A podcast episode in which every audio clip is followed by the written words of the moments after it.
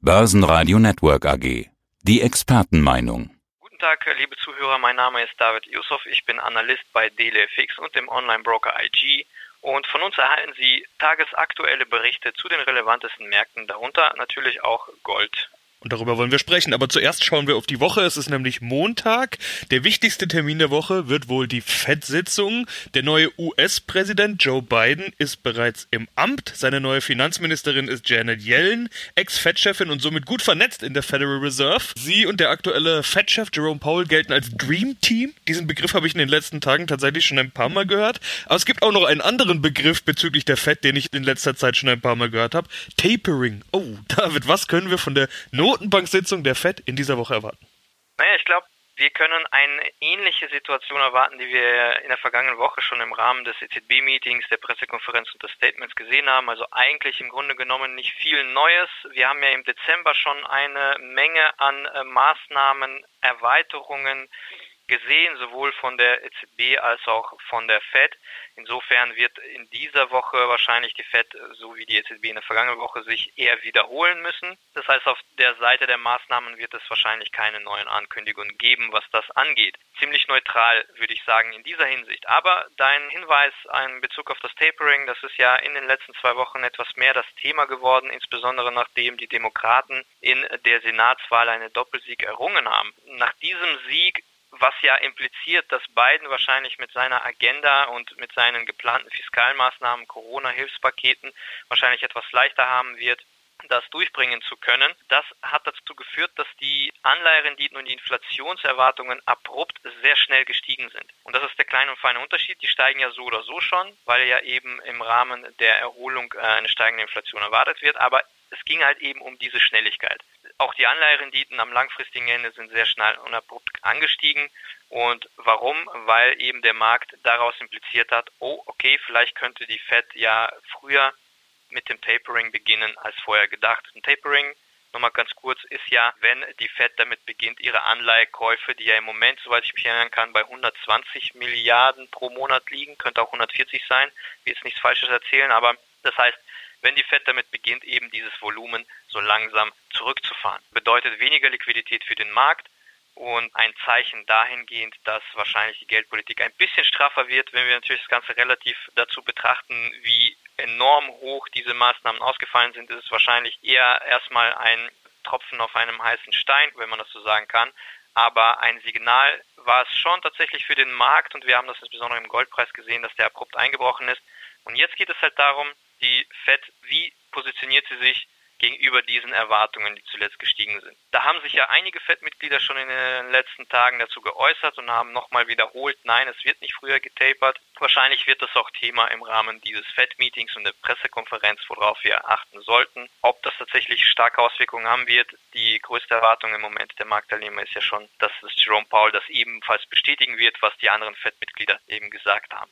Ja, ich schieb an der Stelle kurz die Info noch nach. Es sind 120 Milliarden Dollar, die die Fed ankauft, das Volumen. Nur der Vollständigkeit halber, damit die Hörer das nicht selbst nachschauen, kommen wir zum nächsten Fed-Thema. Das hat natürlich Auswirkungen auf die Aktienmärkte, aber könnte auch Impact haben auf den Goldpreis. David, was siehst du da?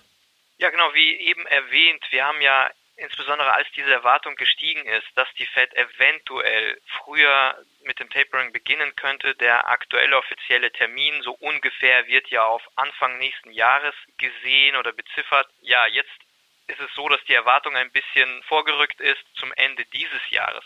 Würde ja aber im Umkehrschluss bedeuten, dass die Fed schon viel eher damit beginnen müsste, das anzukündigen, also ungefähr Mitte des aktuellen Jahres.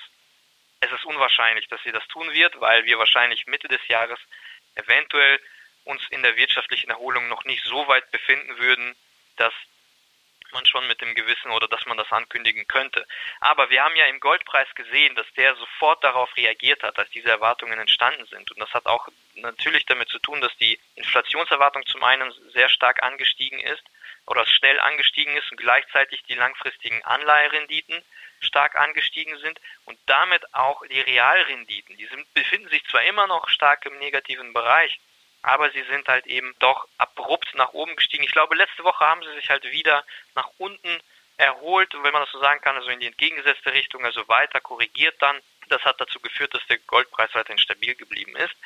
Und in dieser Hinsicht, ja, also wie gesagt, kurzfristig kann es natürlich sein, dass zum Beispiel, wenn die Fed nicht so dovisch auftritt, wie man das allgemeinhin erwartet und es da vielleicht weniger Aussagen in diese Richtung geben wird, dass der US-Dollar sich auch so ein bisschen stabiler zeigt und dass dementsprechend der Goldpreis auch etwas schwächer tendiert.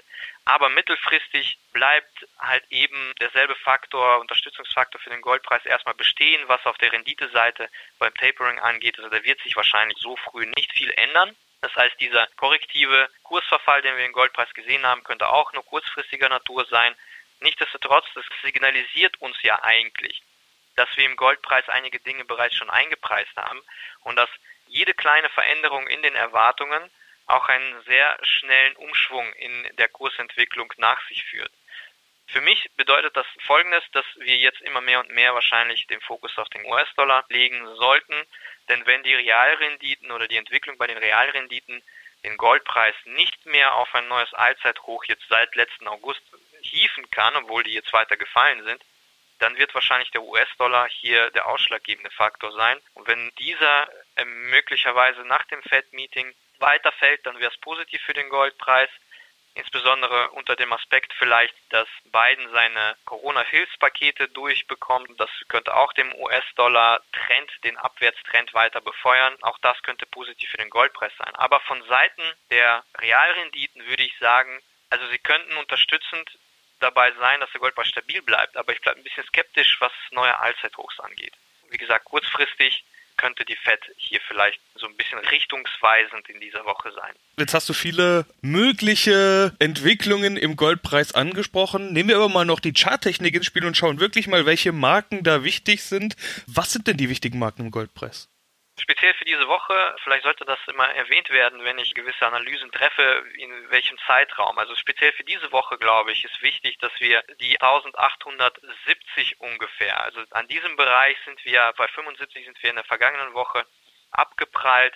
Das ist schon ein wichtiger Widerstandsbereich aus meiner Sicht zumindest auf kurzfristige Basis. Und darüber sollten wir jetzt wieder, wenn wir es schaffen in dieser Woche, aus welchen Gründen auch immer, weil der US-Dollar weiterfällt, weil die Fed sich tatsächlich dovischer positioniert und so weiter, und wir es schaffen über die 1870, dann könnten wir den nächsten stärkeren Schub in Richtung 1900 sehen. Ob wir tatsächlich wieder über die 1960 kommen, wie der Versuch das nahelegte vor ein paar Wochen, ich glaube, das wird davon abhängen, ob der US-Dollar tatsächlich stärker weiter einbricht oder nicht.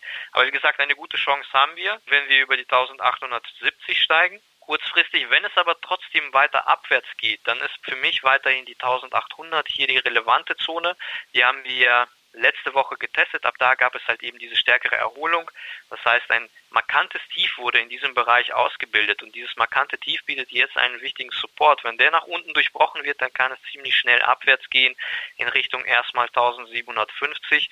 Ja, und die 1750 sollte dann die letzte Instanz tatsächlich sein. Ich glaube, wenn die nach unten bricht, dann sollten wir uns Gedanken darüber machen, ob wir uns nicht wieder in einem temporären Abwärtstrend sogar befinden und nicht lediglich in einer Korrektur. Dafür, für alles, für die Antwort auf diese Fragen müssen wir die Fettsetzung abwarten. Soweit erstmal vielen Dank, David Yusuf. Sehr gerne. Börsenradio Network AG. Das Börsenradio für Broker.